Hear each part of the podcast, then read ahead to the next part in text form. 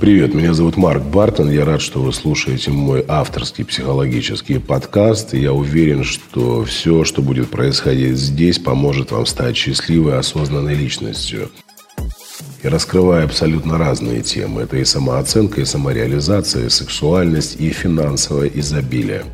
Также я являюсь автором программы «Я такая одна, удобная или уникальная», которую прослушало уже более полумиллиона женщин. Если вы хотите стать счастливой и ответить на свои вопросы, в описании подкаста вы можете обнаружить ссылочку, перейдя по которой зарегистрируйтесь на мою бесплатную программу, в которой можно принимать участие из любой точки мира. О чем мы сегодня с вами поговорим? Марк, меня тянет к плохим мужикам. На хороших даже смотреть не могу. А вот на плохого обратишь внимание, и просто сил нет. Думаю о нем, спать не могу, пишу, скучаю, сердце вырывается наружу. Что со мной не так? Вот а, таких женщин на самом деле миллионы, которые встречают нормального мужика, не строят с ним отношения. Что нормальный мужчина, заботливый, нежный, ласковый, адекватный. Но почему-то к нему не тянет, а тянет к какому-то идиоту. Вот сегодня об этом с вами и поговорим. Итак, давайте я буду прямо рассказывать такие истории э, своих клиенток, своих подписчиц, для того, чтобы вы, возможно, узнавали в них себя. Была у меня э, одна клиентка, которая э, была в отношениях много-много лет с мужчиной, который ее не любил, не ценил, обижал, изменял ей. И она пришла в терапию ко мне мы начали с ней работать, и спустя какое-то время она вырывается из этих насильственных отношений, прибегает ко мне такая вся счастливая, говорит, все, класс, здорово, я вам так благодарна, спасибо большое. И я ей говорю, как бы еще не все, но еще не все, это только начальная стадия. Говорю, остановитесь, не спешите, надо еще немножечко позаниматься, поработать нам с вами.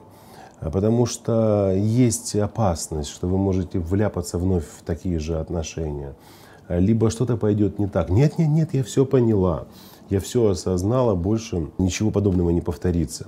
И проходит какое-то время, она действительно делится о том, ну, информацией о том, что она познакомилась с очень заботливым, ласковым, нежным мужчиной.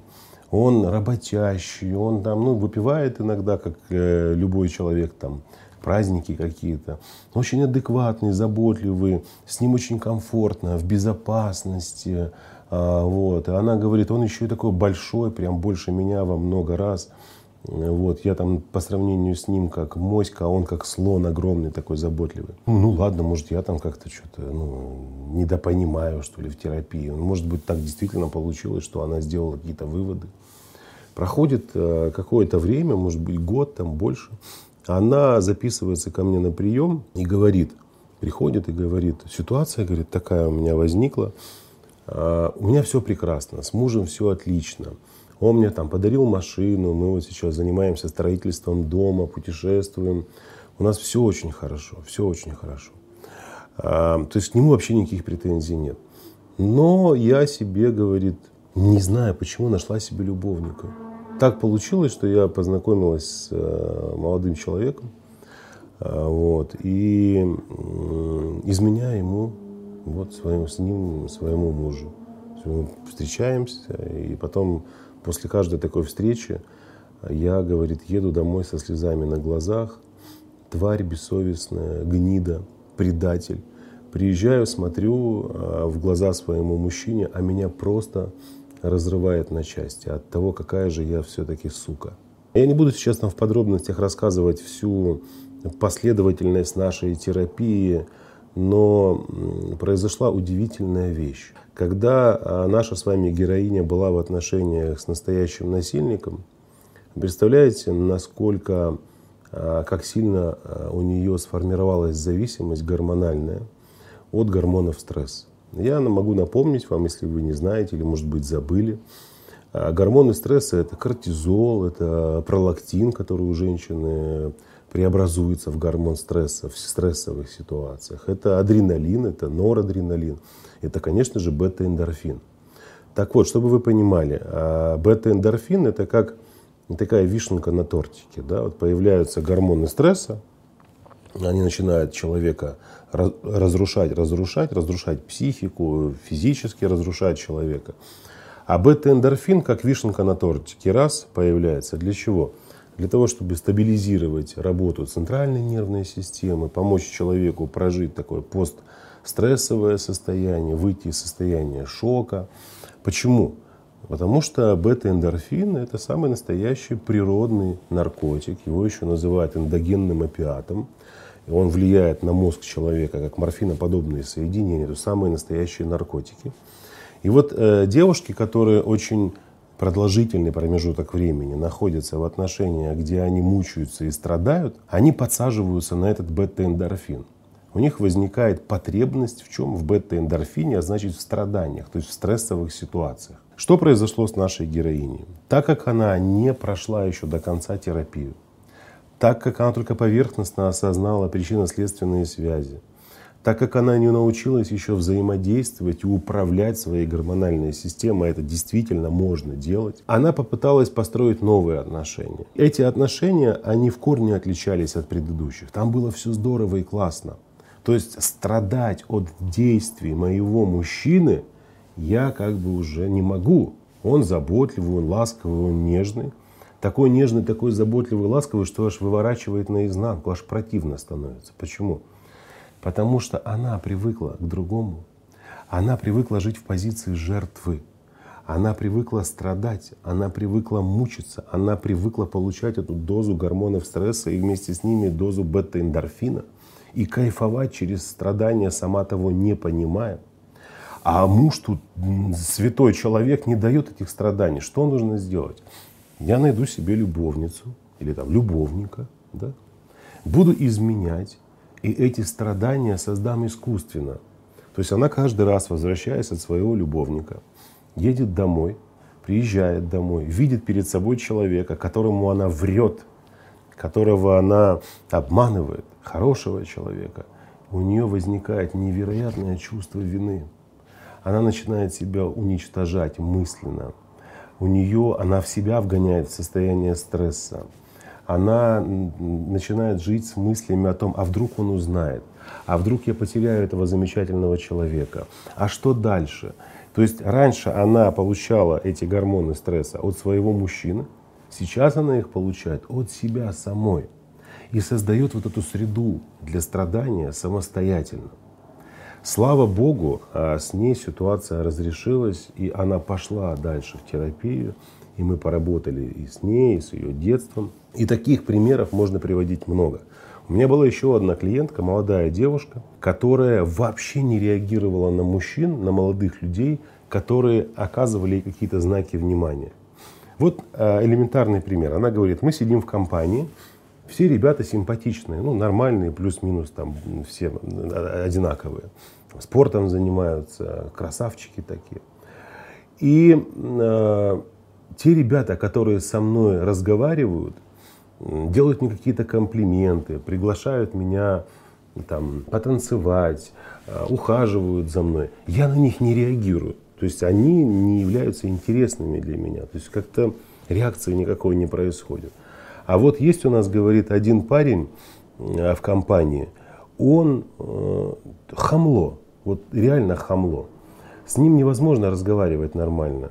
Он постоянно общается со всеми приколами, он постоянно разговаривает с, со своими друзьями через какие-то шуточки. А если я ему что-то говорю, он подшучивает надо мной, где-то даже язвит. А, а говорить уже про какой-то а, там интерес по отношению ко мне вообще нет. Он наоборот меня еще где-то обесценивает даже. И я не могу понять, почему мне так хочется ему понравиться. Мне хочется, чтобы он обратил на меня внимание. Мне хочется, чтобы он э, сказал мне, что я красивая, или пригласил меня куда-то, или мы с ним погулять пошли, чтобы у нас даже с ним отношения, возможно, наладились, попробовали отношения построить. И э, здесь, конечно, нужно говорить о чем? Нужно говорить про наше детство. Потому что там, в детстве, нам э, в большей степени приходилось заслуживать любовь своих родителей, то есть заслуживать любовь таких значимых родительских фигур. И эта привычка, она до такой степени укоренилась в нас, что э, с этой привычкой и мужчины, и женщины, уже будучи взрослыми, проживают всю свою жизнь, а, реагируют на тех людей, которые не проявляют интереса, на тех людей, которые могут себе позволить обесценить, обидеть как-то. О чем это говорит? Это говорит о том, что есть а, нерешенные конфликты, не сепарированные состояния, отношения с мамой, отношения с папой. Это говорит о том, что вы проживаете и смотрите на жизнь через паттерны негативного мышления, а если говорить прямо, это может быть персонализация, есть такой паттерн негативного мышления, когда вы считаете, что все происходящее вокруг происходит именно по вашей вине, понимаете, что вот там мужчина не обращает на вас внимания, потому что вы какая-то не такая, не заинтересована в вас, потому что вы не симпатичная, потому что вы некрасивая, потому что вы не умная. И вы начинаете брать как бы ответственность на себя за то, чтобы доказать, что именно этот человек ошибается, что вы не можете э, не нравиться человеку. Поэтому вот эта острая реакция на того, кто безразличен, это, конечно же, желание заслужить внимание, любовь, привлечь себе внимание просто-напросто. Откуда? Наше детство, мама и папа. За счет чего? А, у очень многих родителей есть такая, знаете, деструктивная педагогика в общении с детьми, когда они, например, детей своих не хвалят, чтобы не перехвалить, не делают каких-то комплиментов, чтобы ребенок не зазнался, нос не задрал транслирует ребенку такое состояние, все, что ты делаешь, этого мало, надо больше, больше, больше и больше. То есть родители, которые, возможно, были отстраненными в общении с детьми, где-то даже жестокими, требовательными, критикующими. То есть а здесь же еще очень важный момент, когда мы, например, слышим в свой адрес какие-то шуточки, какие-то прикольчики, или просто э, человек игнорирует нас, у нас начинается самокопание мы сами того не понимаем, начинаем проживать свои бессознательные стратегии. То есть включается какой-то механизм, и мы хотим доказать человеку что-то обратное, что мы хорошие. Почему? Потому что мы привыкли к этому. Так вот, я, конечно, девушкам, которые, э, так знаете, без интереса реагируют на тех мужчин, на хороших мужчин, всегда даю рекомендацию. Первое. Если вы только поймали себя на мысли – что вас не возбуждают, так если прямо говорить, во всех смыслах, и в сексуальном, и в эмоциональном, и в чувственном, мужчины хорошие, это основание пойти в терапию к психологу. Потому что в этом э, корень проблемы. Корень проблемы в том, что мужчина, который любит, ценит и уважает, не является для вас интересным. Тот же, кто вас будет обзывать, унижать, не реагировать, он будет вызывать интерес. Это, знаете, вот есть такая э, фраза, чем меньше женщину мы любим, тем больше нравимся мы ей. Она абсолютно правдоподобная. Почему? Потому что по какой-то причине, а по какой я уже вам объяснил, женщина действительно реагирует только на того мужчину, который говорит так по умолчанию, слушай, ты мне не интересна, не делай мне мозг, отвали. И женщины начинают суетиться, искать возможность встретиться, встретиться с этим мужчиной. Мужчина, который проявляет активность, заботится, ласковый и нежный, такую женщину не заводит. А что происходит с женщиной? Вы начинаете страдать. Страдать. Так вот, любовь и страдания не имеют ничего общего. Любовь, влюбленность – это когда хорошо, это когда паришь, это когда кайфуешь, это когда живешь Э, в состоянии полета и наслаждения.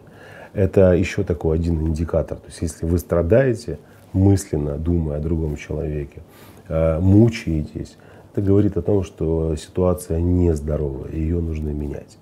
Я очень надеюсь, что вы пересмотрите свое отношение к мужчинам. Очень надеюсь, что вы будете все-таки думать, по какой причине меня не тянет к хорошим, а тянет к плохим. Если будете сталкиваться с такими ситуациями, не будете пускать на самотек, а пойдете в терапию к психологу. Я очень надеюсь на то, что мы также с вами увидимся и на моих программах, и приглашаю вас пройти регистрацию на бесплатный онлайн-курс «Я такая одна», удобная или уникальная. Ссылка находится в описании. Переходите, регистрируйтесь. Принимать участие в программе можно из любой точки мира, где бы вы ни находились. С вами был Марк Бартон и до скорых встреч. Пока-пока.